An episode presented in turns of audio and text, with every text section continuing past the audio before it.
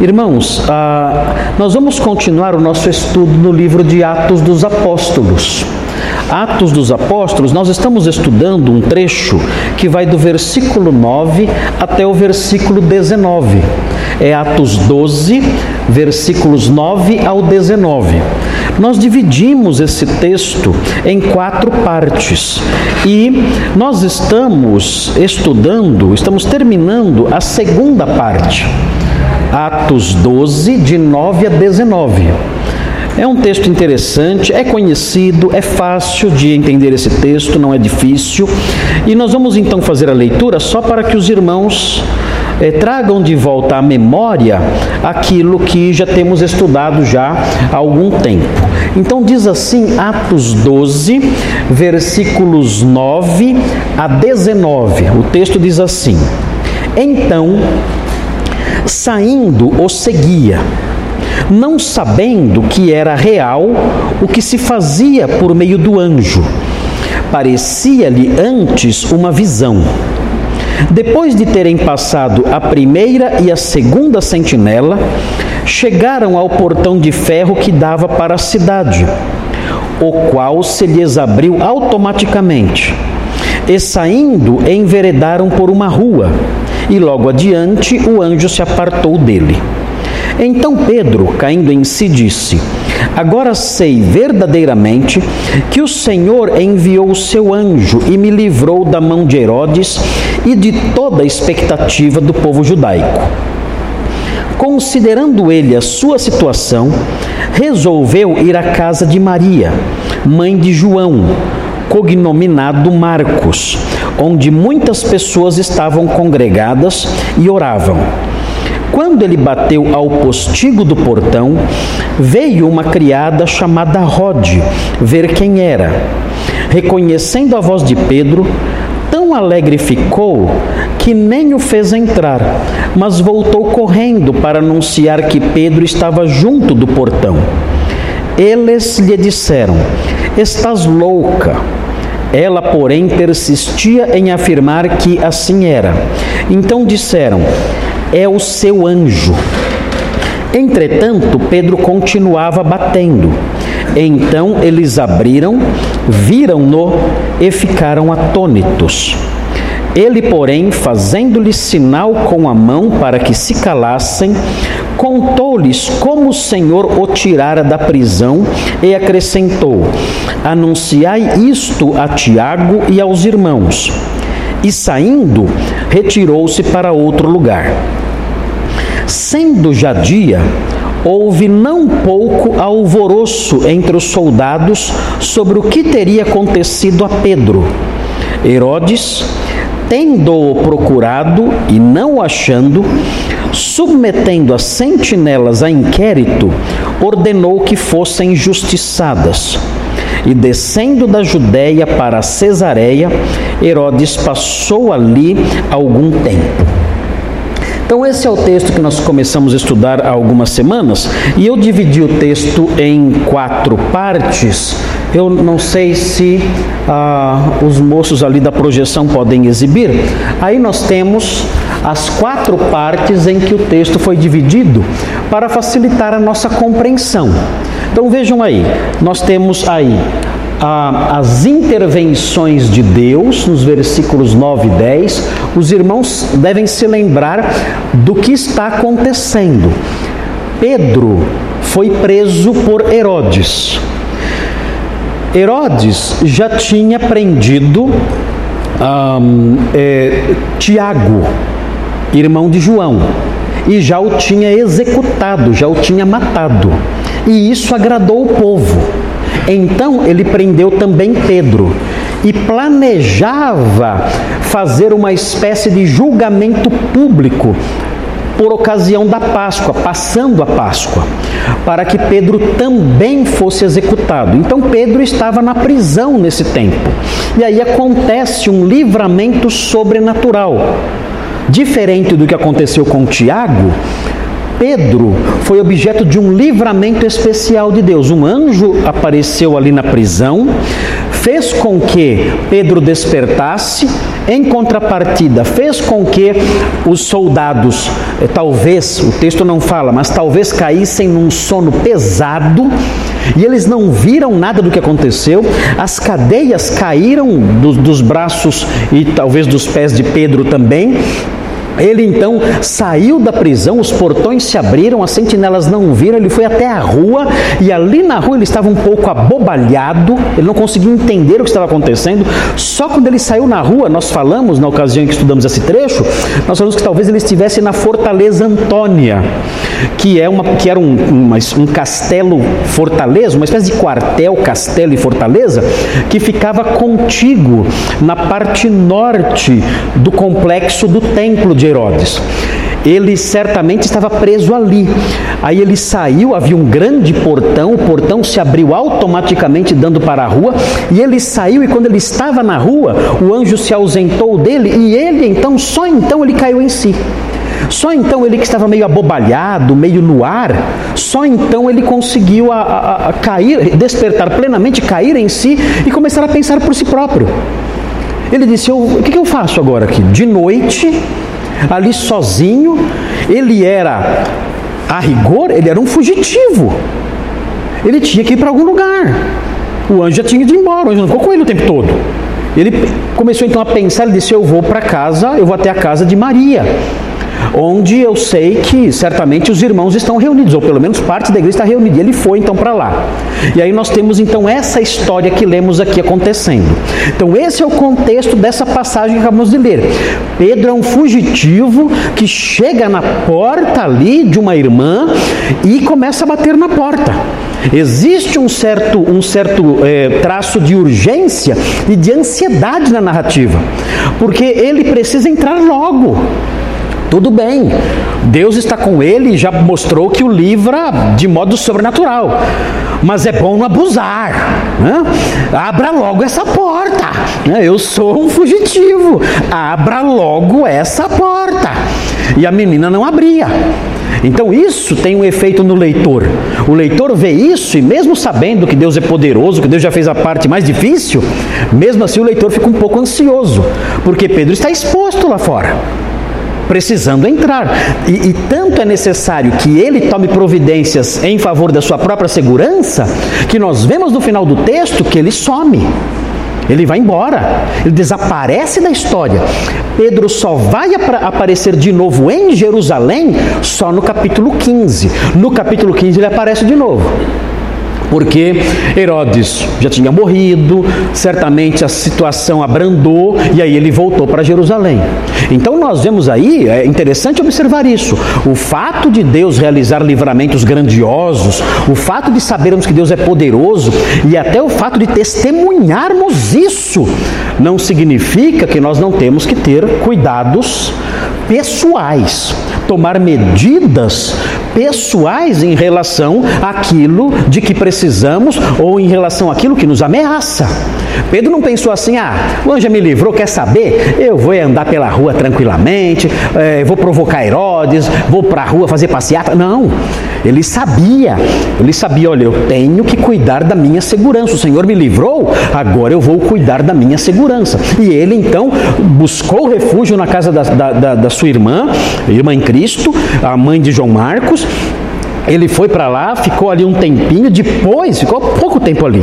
Depois ele se ausentou da cidade. Só aparece de novo, como eu disse, no capítulo 15. Então nós vimos essa parte aqui, as intervenções de Deus, nós vimos, muito interessante isso aqui, os versículos 9 e 10. Depois nós olhamos para as ponderações de Pedro. O que são ponderações? O que são ponderações? O que é isso? Hã? Hã? As reflexões, os pensamentos dele. Na narrativa, então, o autor, certamente Lucas conversou com Pedro e Pedro disse: Olha, naquela hora eu pensei isto, isto, isto. E Lucas, quando foi narrar, ele escreveu então o que Pedro tinha pensado. Que Pedro deve ter falado para ele: Olha, naquela hora eu fiquei confuso, então eu pensei assim, assim, assim. E nós vemos então isso no texto, as ponderações, os pensamentos de Pedro. E nós caminhamos até aqui aqui, ó, até o versículo 12, nós caminhamos e eu mencionei para vocês, eu mencionei para vocês no capítulo 12, ah, no versículo 12, a figura de João Marcos. E eu disse para vocês então que aqui nessa altura, aqui do, do ponto 2, as ponderações de Pedro, essa, esse personagem entra no livro de Atos, ele aparece. É a, é a, primeira vez que ele aparece no livro de Atos, na Bíblia, no, no a rigor no, no Novo Testamento, men, é, é, mencionado assim pelo nome, abertamente e tudo mais, é aqui nessa passagem.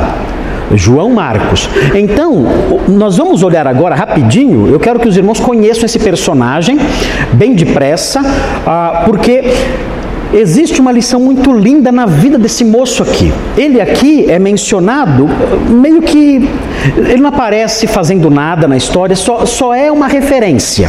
O texto fala que é, é, Pedro foi à casa de Maria, mãe de João, cognominado Marcos. Marcos não aparece na história conversando com ninguém, ele não fala nada, ele não faz nada, ele só é citado.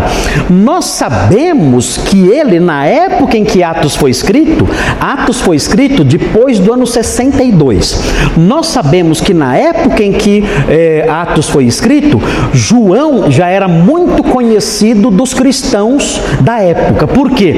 Porque nesse texto aqui, quando ah, Lucas quer explicar quem era Maria, cita um filho famoso dela. Então disse: Olha, ele foi até a casa de Maria. Que Maria? Tem tanta Maria, né? Quem foi votar numa sessão com a letra M sabe como tem Maria no mundo. Então ficou na fila três horas para conseguir votar, porque estava na sessão onde o nome lá é Maria. Então, Maria é um nome comum. E era um nome comum também naqueles dias. O que tem de Maria na Bíblia está cheio de Maria na Bíblia. Então, que Maria é essa? Então, Lucas, sabendo disso, ele fala: olha, é Maria Agora vamos saber quem é, porque eu vou citar um personagem conhecido. Maria, mãe de João Marcos. Pessoal, ah, quando então leram o livro de Atos, depois do ano 62, anos depois dessa história ter acontecido, João Marcos já era alguém conhecido dos cristãos primitivos. Já era um homem conhecido e um homem importante dentro do cristianismo do primeiro século. Aqui ele é só mencionado como uma referência para ajudar a identificar Maria, mas ele teve uma, uma, um, um valor importante na história apostólica, na história da igreja.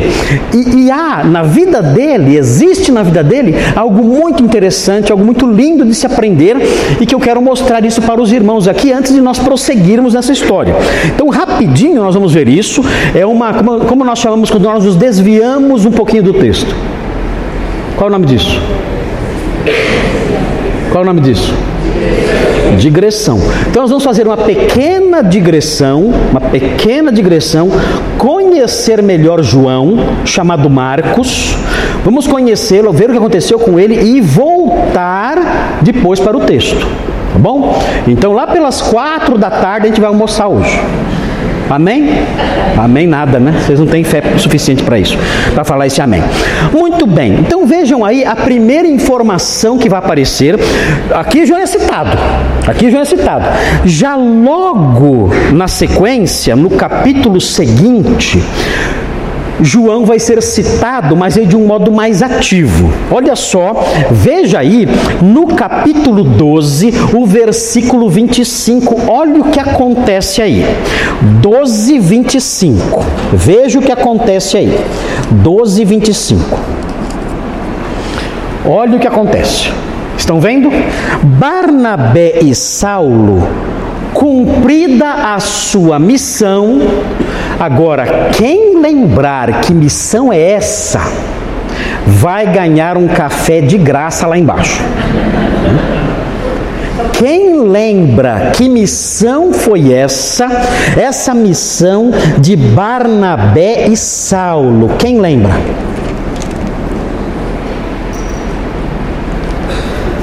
Nossa, foi só eu sair de férias. Todo mundo saiu também, né? Quem lembra a missão? Oi? Eles está exatamente, a Cris lembrou. Eles estavam em Antioquia e Ágabo. Quem era Ágabo? Um profeta. Profetizou que haveria uma grande fome pelo mundo todo de então. E os irmãos de Antioquia se lembraram dos irmãos da Judéia, de Jerusalém. E, e, enviaram para lá uma oferta para ajudar os pobres. E quem levou a oferta? Paulo e Barnabé. Que Paulo na época era chamado como?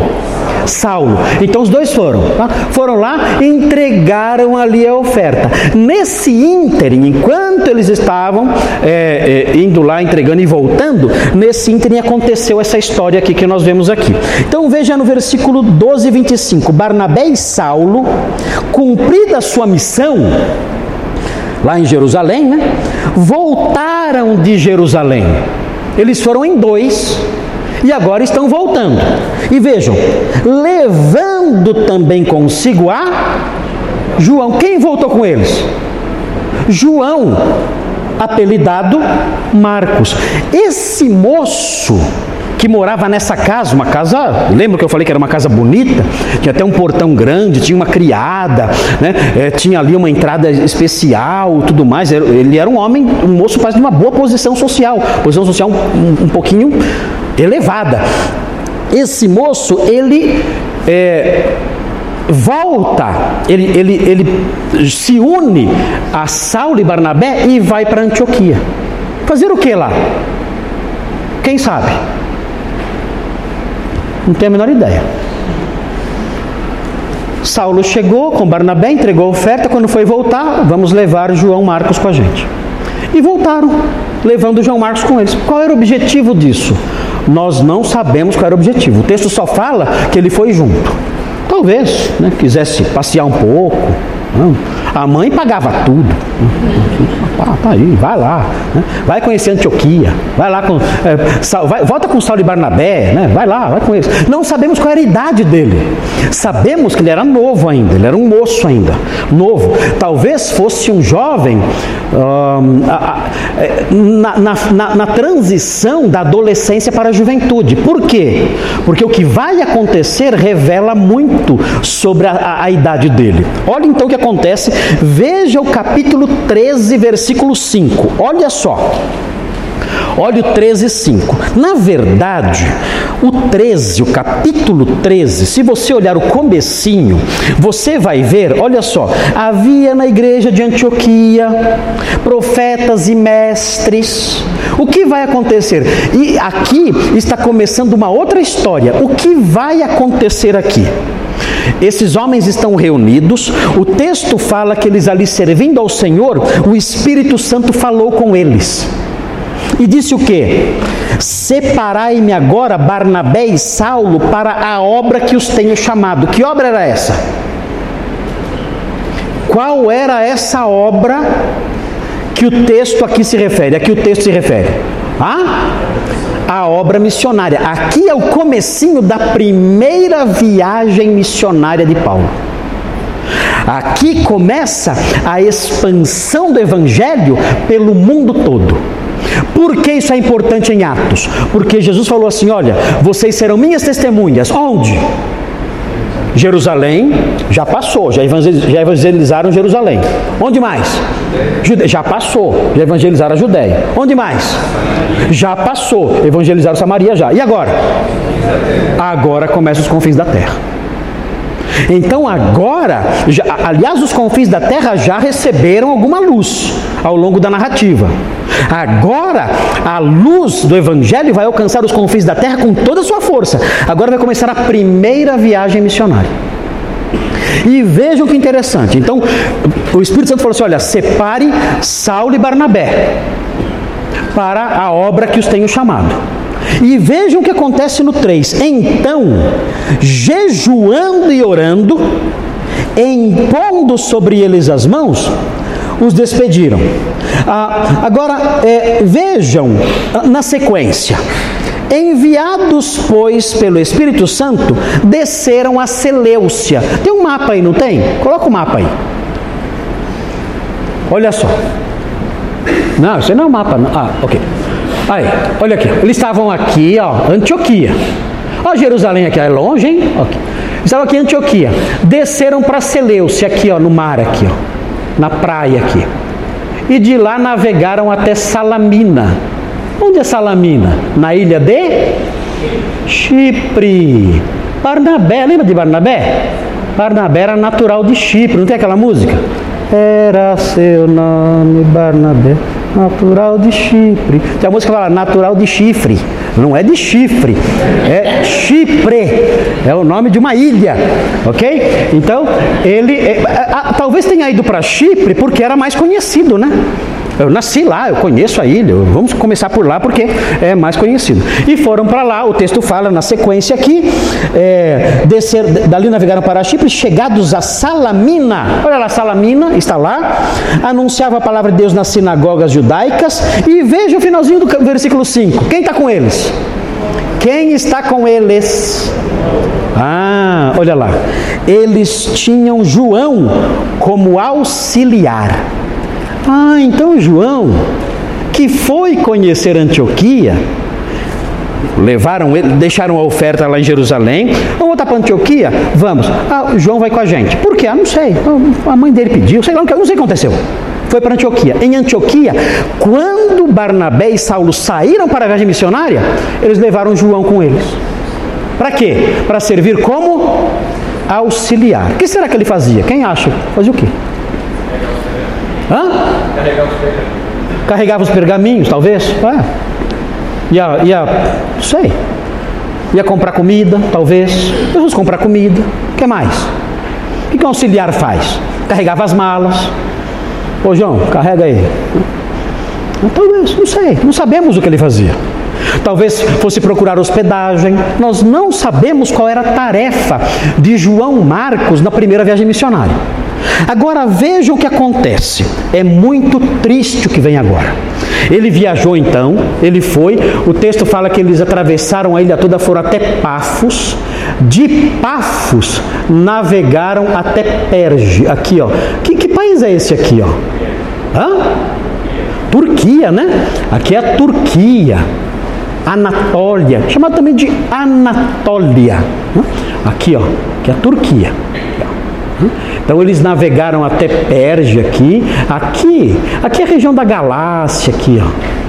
Lembram que Paulo, quando voltou dessa viagem, ele escreveu a carta aos Gálatas. Por quê? Tinha acabado de voltar de viagem e os galateus já estavam se desviando. Mas enfim, ele veio para cá, com Barnabé aqui, nessa região aqui, estava aqui em Perge. Veja o que aconteceu.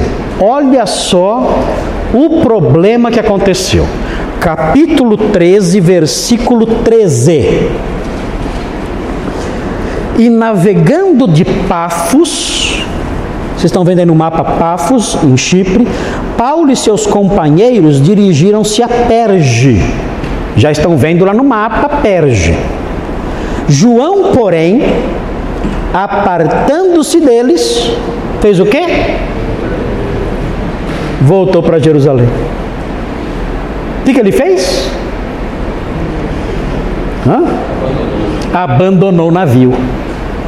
Por que ele fez isso? O que vocês acham?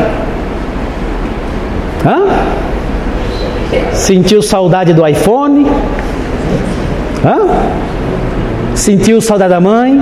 Ele era um moço habituado a certos confortos? Parece que sim. E como seria uma viagem missionária?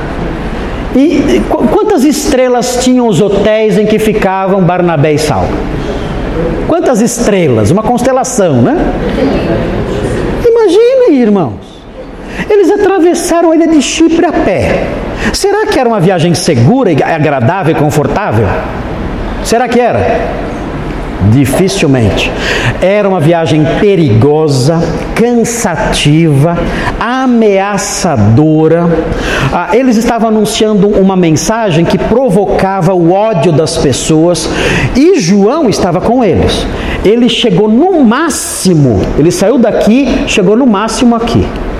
Chegou ali em Perge, falou assim: Ó, Barnabé, é Saulo, é, para mim não dá mais não que aconteceu? Ah, para mim não dá. Ah, não tem mais sucrilhos de manhã. Hã? onde a, a, a, os servos da minha casa, né? eu não posso chamá-los para trazer minha roupa, arrumar minha roupa, preparar minhas coisas, está difícil a vida aqui. Eu achava que o trabalho missionário era mais light. Né? Isso aqui não é para mim, não. Estou fora. Assim, mas João, você ir embora nos deixa numa situação complicada. Nós estamos contando com você. Nós não trouxemos você à toa. Nós trouxemos você para nos auxiliar. Se você vai embora agora, as suas funções, as funções que você realiza, vão recair sobre nós. Já é difícil a viagem. Agora, um terço da equipe, né, que é você, representa um terço da equipe, vai embora. Você é o mais jovem. Nós contamos com você para certos trabalhos que nós temos mais dificuldade de fazer. Ele, no entanto, nós estou imaginando aqui né, o diálogo, né? porque foi frustrante. Como é que eu sei que foi frustrante? Vocês vão ver já já. Já já nós veremos como nós sabemos que foi realmente um golpe, um golpe difícil essa desistência. Ele disse: Não, eu vou embora, e realmente voltou para Jerusalém. Agora, o que vocês acham, olhando para isso aqui, qual, qual vocês acham mais ou menos que era a idade desse moço? Hã? Bem jovem, né? Jovem faz isso? Desiste no meio do caminho? Desiste, né? Jovem desiste do trabalho. Está num trabalho, liga para o pai, pai, não aguento mais. Tive que ficar 15 minutos a mais aqui no serviço. Não aguento mais essa marmita. Desiste ou não? Desiste. É normal nessa idade? É normal. Quando é difícil, é normal desistirem? Normal. Ah, talvez ele tivesse aqui que idade? 17 anos, talvez, será? Talvez isso. Talvez isso, né? Quantos aqui já pegaram, quando eram jovens, pegaram um trabalho e quando viram a dificuldade desistiram? Quantos? Quantos? Olha lá, olha. É normal isso, né? É normal, até o Márcio, olha lá. Faz tempo, hein, Márcio? Faz tempo. Então, é normal isso aí, é normal. É próprio da juventude isso, né? É por isso que os pais têm que chegar falando: olha, você tem que perseverar. Não é fácil, tudo vai ser difícil. Qualquer empreendimento vai ser difícil. Se você desistir de tudo que é difícil, você não vai chegar a lugar nenhum. Você não vai concluir nada. É, não é o que os pais falam? Os pais falam isso. Os pais falam isso para os filhos. Eu me lembro quando eu, quando eu ah, fiz a minha, minha faculdade de Direito, eu já era casado. E já tinha já as duas menininhas. Tinha duas já. Eram bebês. E eu me lembro, irmãos, era tão difícil, era tão difícil. Eu já tinha mais de 30 anos. E eu, eu como eu mudei para São Paulo, eu saía aqui da parada inglesa, onde eu morava, e não tinha metrô na época. Então eu pegava um, um ônibus, eu ia até Mairiporã num ônibus circular, ou melhor, eu pegava uma van, ia até a estação é, Carandiru, da estação Carandiru eu pegava um ônibus circular até Bragança, em Bragança eu pegava um ônibus até, em Bragança não, em Mariporã, em Mariporã eu pegava um ônibus até Bragança e subia a pé até a faculdade de São Francisco em Bragança Paulista. As aulas começavam 8 da manhã, de segunda a sábado e domingo aqui na igreja. Eu tinha que, eu tinha que levantar quatro e meia da manhã para chegar na universidade em Bragança às oito. Ah, por que o pastor não fez a transferência? Outra hora eu explico por quê. Mas e, e, às vezes com chuva. E quando eu estava indo para a faculdade, debaixo de chuva, às vezes cansado demais, eu estava de manhã, muito difícil, eu tinha motivação. Eu falava assim, eu vou desistir, eu pensava, eu vou desistir, eu não aguento mais isso está difícil demais, eu vou desistir. Eu tinha motivação, eu pensava assim: eu não posso desistir, porque um dia as minhas filhas vão perguntar, pai, por que você não terminou a faculdade? E eu vou dizer o que para elas? Que estava difícil desistir. Eu não posso dar esse exemplo para elas. É um exemplo muito ruim. Então eu tenho que dar um exemplo diferente. Dizer, filhas, eu, eu nunca desisti. Eu perseverei, eu fui até o final. E fui, fui até o final, terminei o curso e tudo mais, passei em tudo lá e me formei e tudo mais e, e consegui superar. Isso me ajudou muito durante alguns anos. Depois eu parei de ser advogado, mas durante alguns anos me ajudou muito ser advogado. Mas o jovem tem essa motivação? O que me motivava eram minhas filhas. O jovem não tem uma motivação assim. O jovem, ele, ele olha para a situação ao redor e fala, não, vou, vou parar, não aguento mais, vou parar. Os jovens são assim, não pode fazer isso, mas eles são assim, é o jeito deles. E o que aconteceu? Isso trouxe um problema sério para os, os viajantes, os missionários na primeira viagem. Veja então onde isso foi parar. Olha só, ele voltou, tudo bem, em que ano foi a primeira viagem missionária? Que ano mais ou menos? É, se, o, se a carta aos Gálatas foi escrita no ano 48, a primeira viagem missionária foi por volta do ano 47, mais ou menos. 46, 47, mais ou menos. Aí, o que aconteceu? Passaram-se mais ou menos dois ou três anos os missionários voltaram para Jerusalém e foram fazer a segunda viagem missionária. Olha só o que houve então. Veja no capítulo 15. Olha só o que houve então. João Marcos era um pouquinho mais velho, um pouquinho mais velho. O filhinho da riquinha, né? o jovem riquinho. Veja o 36. 1536. Alguns dias depois, depois do concílio de Jerusalém, 1536, já passaram-se já mais ou menos dois anos depois que João Marcos abandonou a primeira viagem missionária. Alguns dias depois, disse Paulo a Barnabé: Voltemos agora para visitar os irmãos por todas as cidades nas quais anunciamos a palavra do Senhor, para ver como passam. É a segunda viagem. É a viagem de missões? É, mas é também uma viagem de confirmação das igrejas. Vamos visitar as igrejas, são novas, igrejas novas. Vamos visitar para ver como elas estão. Muito bem. E Barnabé queria levar também a João. João Marcos. Queria levar. Por quê? Um dos motivos, quem, quem sabe por quê?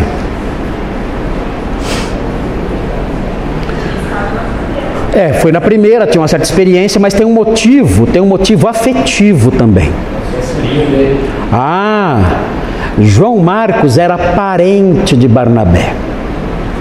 Aparente. Então havia algum laço de afetividade entre Barnabé e João Marcos. Aí olha o que aconteceu. Olha o que aconteceu. Mas Paulo não achava justo levarem aquele que se afastara desde a Panfilha, não os acompanhando no trabalho. Paulo fez o quê? Levar quem? O seu primo? Não. De jeito nenhum. Tá louco? Esse moleque não dá para confiar. Não dá para confiar nesse moleque. Na hora que o cinto aperta, o moleque corre para corre o navio e vai para debaixo da saia da mãe. Vou levar, vou levar esse moleque aí? De jeito nenhum, qualquer um, menos ele. Paulo não aceitou. Olha a sequência. Olha, olha, olha o 39. Houve entre eles tal desavença. Mas eles brigavam. Paulo brigava. Você pensava que ele acordava cedo assim, com uma auréola na cabeça, olha os, os, os coelhinhos em volta dele, né? todo ali, né? os esquilinhos, né? ele cantava, anda, andava cantando, né? ser humano normal, um ser humano normal como todos nós, e Barnabé também. Nós não temos na Bíblia personagens, ah, eh, personagens icônicos imaginários. Não, são pessoas como nós. Barnabé e Saulo quebraram o pau. Não, ele vai sim, senhor. O quê? Não vai. Vai, você não manda nada. Quem é, é você para mandar alguma coisa? É você para decidir? Eu sou Paulo, ah tá, e eu sou Barnabé. E aí? Eu sou Barnabé natural de Chipre. E aí? Tem até musiquinha com meu nome. Ah, eu tenho muito mais do que você. E começaram a brigar, quebraram o pau mesmo. Houve tal desavença, diz o texto, olha, que vieram a separar-se. Quer saber? Você vai para o seu canto, eu vou para o meu. É isso. Vai você para o seu canto. Não, não tem acordo. Não tem acordo. Você, é, é, é o seguinte, Barnabé: ou ele ou eu. Você quer Marcos? É ele ou eu, porque eu não vou participar de viagem com ele. Você escolhe. Barnabé fez o quê? Ah, é? Pois então é ele, não você. Vou viajar com ele e não com você. Já imaginaram isso? O quebra-pau que foi isso aqui? Eu não queria estar perto. E, fizer, e foi assim, e se separaram, e Barnabé foi numa direção, o texto fala aqui, ó, é, o texto fala assim: Barnabé levando consigo a Marcos, ele pegou Marcos e navegou para Chipre. Barnabé só ia para Chipre, né? Tudo faz tudo em família. Né? E olha só, mas Paulo tendo escolhido a Silas, aqui entra outro personagem, Silas, partiu encomendado pelos irmãos à graça do Senhor. Passou pela Síria, cadê aqui? Síria, Antioquia já é na Síria, né? Aqui. Passou pela Síria, ele subiu aqui, ó. E Cilícia, Cilícia é aqui, ó. Ele fez isso aqui. Ele foi para a casa dele também. É, os dois foram para a terra deles. Né? Barnabé foi para Chipre, com João Marcos e Saulo subiu aqui a Síria e entrou na Cilícia aqui, na região da casa dele também, levando João Marcos junto. Mas, oi? Não entendi. É, levando Silas, levando Silas com ele. Então dividiu a equipe. Vocês notem a confusão que esse moleque causou. Olha a briga que ele causou por, que, por, que, por que Saulo disse eu não levo esse moço? Porque certamente ele é inconstante, não serve para nada, não dá segurança para nós, nós não podemos contar com ele na hora do aperto, não dá para não dá para levar esse homem a sério. É um jovem que não dá para aproveitar, é um caso perdido. Sinto muito, eu não vou viajar com ele. E não foi. E, e brigaram e se separaram. Terrível isso, né? Nós temos aqui um momento feio na história de missões. Não é um momento feio? Um momento feio. Em que Saulo vai numa direção e Barnabé noutra. E olha só de quem estamos falando: de Saulo e Barnabé. Né? Se fosse de Pedro, né, dava até para entender. Né? Mas Saulo e Barnabé eram homens santíssimos, consagrados, mas aconteceu essa cisão na equipe por causa do João Marcos. Então, João Marcos, olha, no começo foi uma grande encrenca, ok? Muito bem, mas olha que interessante, olha só, os anos se passaram, passaram os anos. Isso foi no, isso foi no ano 50. Então talvez ele tivesse. Ah, falamos aqui, 17 anos talvez, não sei. Né? Talvez aqui já com 19, talvez ou 20, não sei. Né? Mas anos se passaram. Um ano, dois anos, três anos, quatro anos, cinco anos, foi passando o tempo. Não ouvimos mais falar disso. João Marcos, né, ele foi esquecido, né? Ele foi passando, passando, passando. Aí nós chegamos, nós chegamos no ano 62. Doze anos depois disso tudo. Doze anos. É muito tempo? Bastante tempo. Saulo gostava de João Marcos? Isso aí é fraco. Isso aí é né? mimado, né? mimado. Né? Vai lá, vai lá com a mamãe, comer sucrilhos de manhã, vai lá, né? vai lá. Saulo, a princípio, realmente tinha reservas sérias contra esse moço. Mas olha o que ele escreveu 12 anos depois. Olha só, veja aí em Colossenses 4,10. Olha só o que acontece.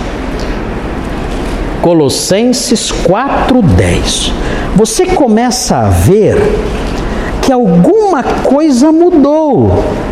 Colossenses 4:10. Onde está Colossenses aqui? Olha só. Onde Paulo está? Está em Roma. Ele está preso em Roma. É a sua primeira prisão em Roma. E ele tem alguns auxiliares com ele lá em Roma.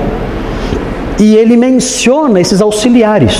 Veja aí, Colossenses 4, 10. Ele fala o seguinte: Saúda-vos Aristarco, prisioneiro comigo, e Marcos, primo de Barnabé. Ah, quem estava com ele?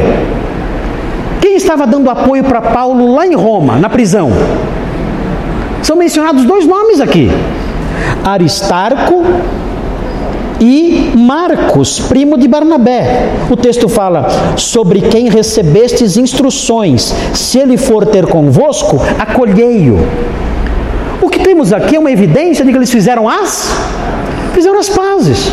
E Marcos estava lá, já mais maduro, e estava lá dando apoio para Paulo na prisão. Veja, veja, também Filemão. Filemão era membro de que igreja? Filemão era membro de que igreja? Hã? De que cidade? De que cidade Filemão, em que cidade ele vivia, de que igreja ele era membro? Da mesma igreja de Colossos. Filemão era de Colossos, da igreja de Colossos, é, que lemos a carta agora há pouco. Veja Filemão nos versículos 23 e 24. Olha o que ele fala para Filemão: Saúdam-te, Epáfras, versículo 23, prisioneiro comigo em Cristo Jesus, Marcos, Aristarco, já conhecemos os dois, Demas e Lucas, que são o quê? Meus cooperadores. Olha o que aconteceu. Saulo tinha uma equipe, Paulo tinha uma equipe de auxiliares lá em Roma. E um dos auxiliares, quem era? Marcos. O que nós vemos aqui?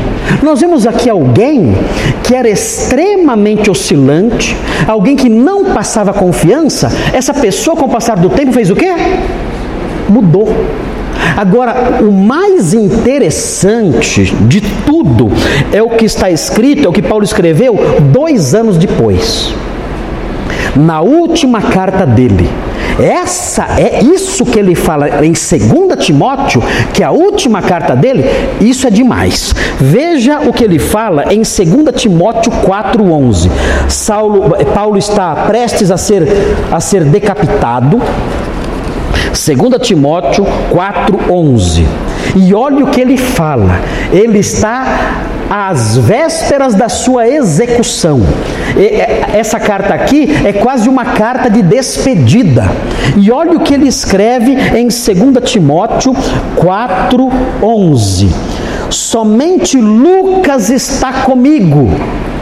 Ele escreve: Toma contigo Marcos e traze-o. Por quê? Por quê? Gente, olha isso. Olha isso.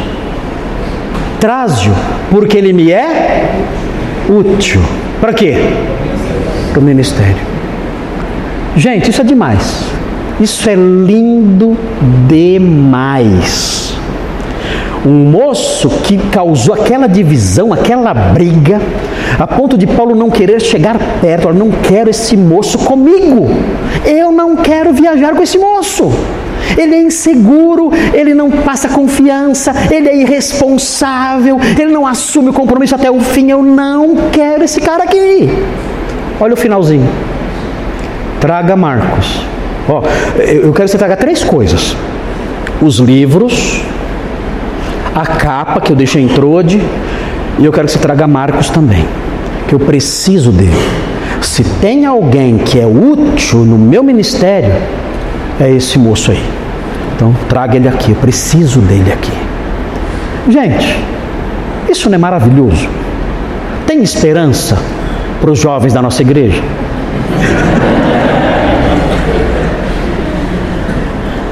Estou brincando com os jovens, eles são nota 10 aqui. Né? Os jovens da nossa igreja são nota 10, dão de 10 a 0 em João Marcos.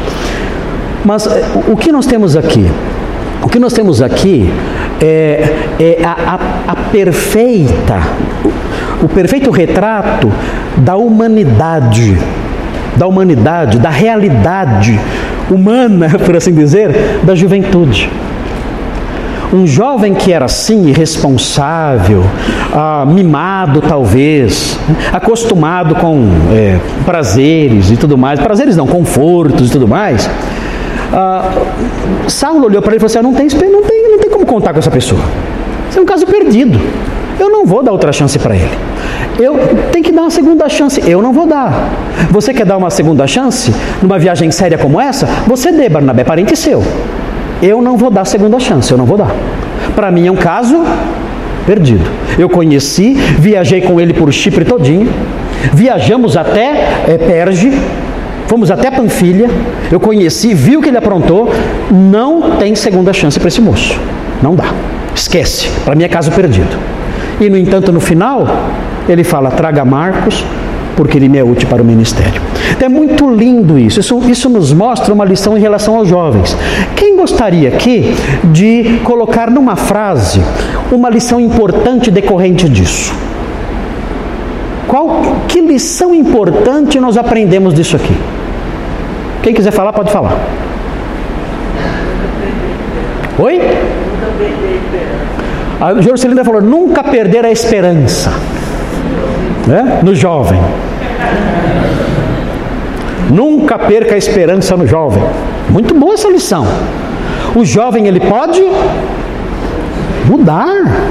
Ah, um jovem que é extremamente irresponsável e inseguro hoje pode ser uma coluna de apoio amanhã. Temos que dar graças a Deus por quem nesse caso? Por Paulo ou por Barnabé ter sido paciente? Quem deu a segunda chance? Barnabé, né? Barnabé falou assim: não, eu vou, eu vou andar a segunda milha. Paulo falou: Eu não, eu não ando nem 100 metros. Hum? Que outra lição podemos aprender disso? O, exercício do perdão. Paulo não ficou aquela cabeça dura, não, esse aí para mim morreu. Não, aqui, não morreu. As pessoas mudam, a graça de Deus trabalha nas pessoas. As pessoas são alvos do, da ação de Deus. Alguém que tem um perfil ruim hoje, com o passar do tempo, pela ação graciosa de Deus, a pessoa pode mudar. Aconteceu isso com João Paulo, com, com João Marcos. Aconteceu isso com ele. E, e uh, o Rubens mencionou: necessário é haver uma disposição perdoadora. Olha, não é mais aquela pessoa, mudou. E, e, e, Paulo perdoou e o incluiu de novo na equipe. Que outra lição podemos aprender disso? A humildade de voltar atrás. A humildade de voltar atrás, no caso de Paulo, né? Paulo voltou atrás. Agora eu quero ir na minha equipe. Agora eu quero. Importante isso aí. É, é, tão lindo na Bíblia essas coisas, né? Ver a realidade, né? Ah, não, não temos grandes heróis, né? Temos pessoas como nós, que passam pelos mesmos dramas. Irmã Maria. Certamente também, Marcos. Eu acho que Marcos é ainda, João Marcos fica mais bonito ainda, né? É, Marcos é mais. Né? Esse garoto, é, ele também viu né, o que ele causou, né? Certamente. E aí, a desunião entre dois séculos uhum. Senhor, né? Olha só o que a irmã está falando. Olha, olha, olha a perspectiva que a irmã está dando para nós que a gente não tinha pensado ainda. João Marcos certamente viu o que ele fez. Hã? e a mudança de vida, né? Porque olha só, até agora estamos falando das pessoas em relação aos jovens. Agora a irmã Maria está tá falando sobre o jovem em relação a si mesmo. Ele, a percepção dele. Olha o que eu causei. Eu, eu, eu, dividi né, uma equipe. O Paulo prosseguiu, né, assim, com certeza, coração partido, Barnabé, um cada um do seu lado. Sim. E a Bíblia fala que Barnabé era um homem é, é, compassivo, compassivo, ele era, ele era cheio do Espírito Santo, era um homem bom, cheio de fé.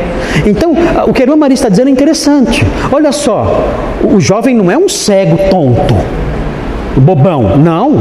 Certamente João Marcos percebeu o que ele fez. Certamente ele notou, olha, eu, eu tenho que. O que eu fiz causou problema. Olha a divisão que eu causei na equipe. Olha o problema que eu causei. Olha como eu deixei o estado de ânimo que eu deixei. Eu causei a briga entre dois grandes amigos. Barnabé foi aquele que deu amparo para Paulo quando Paulo se converteu. Eles eram amicíssimos, eram os melhores. Se você perguntasse para Paulo quem é o seu melhor amigo, sabe o que ele ia responder? O melhor amigo é Barnabé. Eles eram muito amigos. E João Marcos deve ter pensado: olha o que eu causei.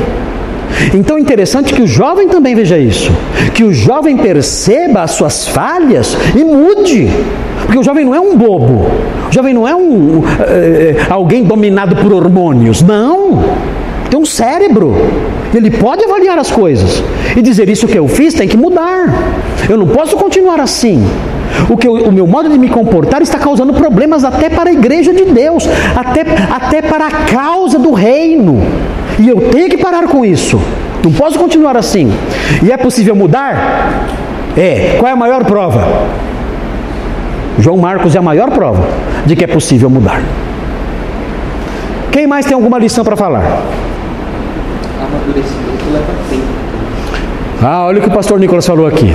Amadurecimento leva tempo. A briga aconteceu no ano 50. Hã? João Marcos só aparece de novo de volta no ano 62. Demorou. Tem que ter paciência, né? Paciência. Bom, isso é muito importante, isso é muito lindo. Nós temos que ter um coração ah, indulgente. O que é indulgente? O que é isso? O que é ser indulgente? É ter uma disposição para para perdoar, para voltar atrás, ser paciente. É assim que tem que ser. Nós não podemos ser inamovíveis, fazer, fazer fincapé. Eu não sei se, se no, no português tem essa expressão, fazer fincapé. Eu sei que tem no espanhol tem, né? No espanhol tem, eles falam rincapé. O espanhol fala. Português tem, não tem? Fincapé? Acho que tem, não tem, né? Fazer fincapé. Eu não vou ceder. Não podemos ser assim. Cris. que eu lembrei de uma passagem segundo aos Coríntios 13, em que o Paulo está falando, que ele, ele fala do aperfeiçoamento, aperfeiçoamento dos cristãos, ele fala que o rigor que o Espírito Santo deu a ele seja para, o, é, para a edificação e não para destruição. Não para destruição. Eu acho que é um pouco também o que ele fez com Marcos. O Uhum. rigor excessivo que ele teve ali acabou, de uma certa forma, conduzindo ele a um aperfeiçoamento. É. É, isso é interessante também, porque se, se Paulo talvez fosse muito, passasse muito pano né, e alisasse, talvez João Marcos não percebesse a gravidade do que ele fez. Se ele falasse assim, ah, jovem é assim mesmo, né? Jovem é assim, deixa para lá. Talvez se ele fizesse isso, talvez João Marcos nunca amadurecesse. Então, cuidado os pais, as mamães aqui, né? Que o filhinho faz o que quer, ah, ele é assim mesmo, ele puxou o avô. Hum?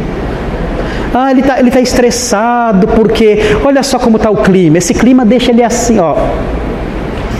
Às vezes é bom, é, é bom ser rigoroso, mantendo um certo equilíbrio, porque senão o seu filho adolescente não vai amadurecer, não. Às vezes é necessário uma postura paulina, que não significa um rigor que, que é definitivo e ponto final. Não, vemos o que aconteceu depois. Mas às vezes é necessário um rigor maior. Tem muito pai e mãe que são que nem Papai Noel. É só ho, ho, ho e presentinho. E isso não amadurece ninguém. É importante isso. Deixe a Bíblia ensinar. A Bíblia é um livro que mescla rigor com compaixão. E é assim que tem que ser. Deus é assim. Deus nos trata com rigor e compaixão. Deus é assim e temos que ser assim também. No trato com aqueles que estão debaixo da nossa responsabilidade. Bom, muito bem. Olha o horário. Só mais uma coisinha. Ah, parece que aquele pedido de Paulo para Timóteo, olha, traga, traga Marcos, parece que deu certo. E Marcos foi levado para Roma. E nessa época nós não sabemos ao certo a cronologia, porque a história da igreja é muito incerta nesse ponto. Mas parece que Pedro nessa época foi para lá também. No final da vida dele, a tradição diz que Pedro estava em Roma no finalzinho da vida. E ele escreveu suas duas cartas ali de Roma. E vejam que ele escreveu em 1 de Pedro 5,13. Olha só. 1 de Pedro 5,13. Vamos acabar essa digressão, hein? Que baita digressão, hein? Digressão enorme. 5,13. Olha o que Pedro escreveu, talvez estando em Roma. Aquela que se encontra em Babilônia, aqui Babilônia é o que? É possível que seja Roma. Mas por que chamou Roma de Babilônia? Você chamaria São Paulo de Babilônia? Então não era muito diferente, não. Então é possível que ele esteja chamando Roma de Babilônia aqui. Eu chamaria é, Guarulhos, então, meu Deus. Né? É, nossa, aí é Babilônia, né, já com os chacais todos ali, né? É, Atibaia, Atibaia não, não, chega a ser Babilônia. É, um pouco, tá virando. Né? Mas enfim, é um apelido, né? É um apelido. Tô brincando com os guarulhenses, hein? Não é Babilônia, não, é maravilhoso lá. Né? Ok. Aquela que se encontra em Babilônia, também eleita, vos saúda, como igualmente meu filho Marcos. Olha Pedro. Pedro chamou Marcos de meu, meu filho. Será que ele se lembrava do dia que ele foi buscar socorro na casa dele? Acho que sim, né? Ele se lembrava, ah, eu lembro esse, esse moleque aqui desde, conheço desde jovenzinho. Uma vez eu estava desesperado correr para a casa dele. Né? Então conheço há muito tempo, é como um filho para mim. E ele está agora comigo aqui em Roma. Está comigo em Roma agora aqui. E ele, e ele está participando. Ele, talvez, seja, talvez ele fosse secretário de Pedro, porque naquela época as pessoas escreviam usando um amanuense. O que é um amanuense? Um secretário, você vai ditando a carta, a pessoa escreve.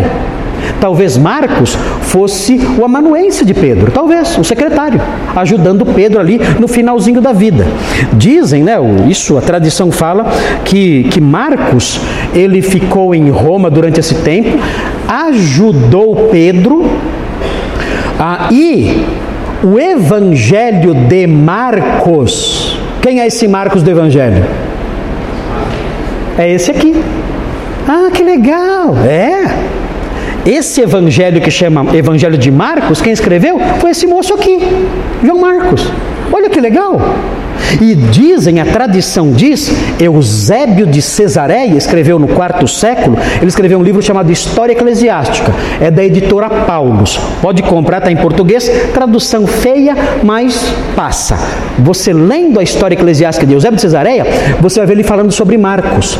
E fala que, e fala que Marcos, ele ajudou, é, ele, ele, ele compôs o evangelho dele com a participação com a narrativa de Pedro.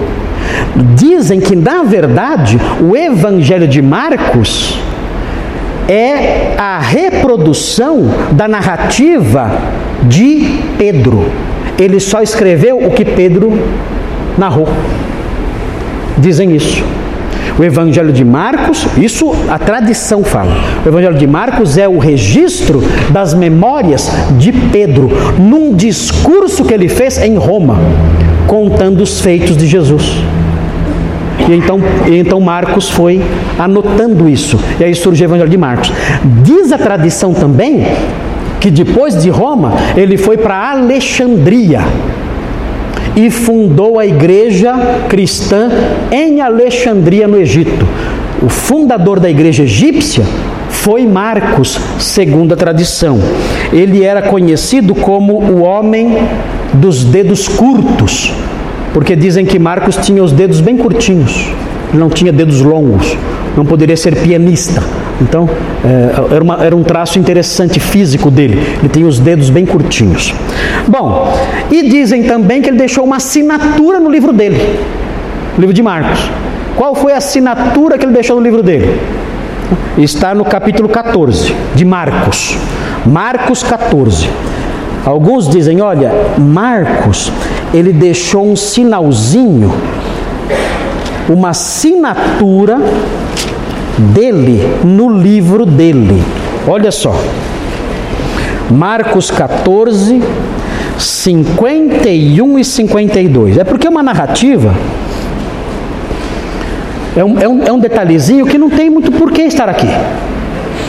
Então dizem, isso aqui é um sinalzinho dele. É como se ele estivesse escrevendo assim, ó, Marcos esteve aqui.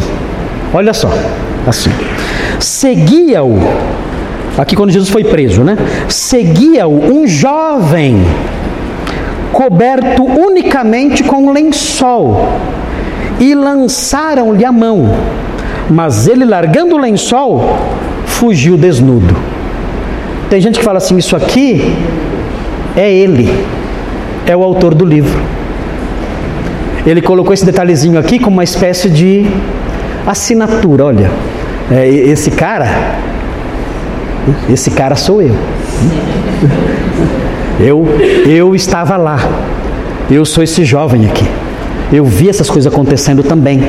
Eu era jovem e eu vi isso. Então vou colocar esse detalhezinho aqui do que aconteceu comigo naquela ocasião. E ele coloca isso aqui. É isso? Talvez, porque nós não vemos outro propósito para a inclusão dessa historinha aqui. É uma historinha pequenininha que ele coloca. E qual é o propósito disso? Qual, que, que diferença isso faz? Nenhuma. Então tudo indica que é uma assinatura, um sinalzinho dele mostrando ali que ele participou da história bem, na semana que vem nós vamos olhar para o nosso esboço e veremos então as reações dos irmãos.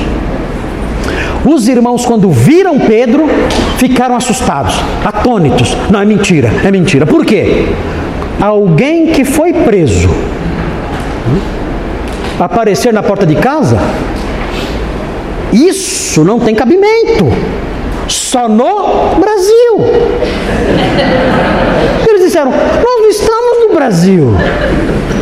Rod, você está louca. Ele estava preso. Ah, não, mas ele está aqui na porta. Não é possível.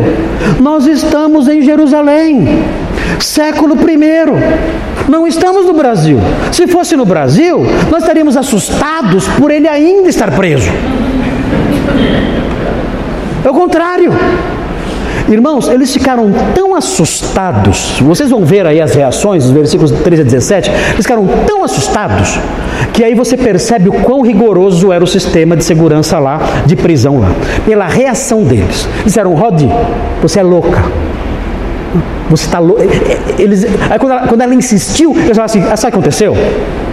É o anjo dele. Eles, eles preferiram acreditar que um anjo estava no portão do que acreditar que ele tinha sido liberto. Tamanho era o rigor da prisão. Então, é, as reações deles mostram isso, que o milagre foi realmente gigantesco. No Brasil, se a pessoa é presa, que matou três pessoas, e, na, e de noite lá, depois de ter sido indiciada, ela volta para casa, isso para nós é normal. Naqueles dias, não. Só um milagre para isso acontecer. E foi o que aconteceu. A reação dos irmãos é muito interessante, nós veremos isso na próxima aula.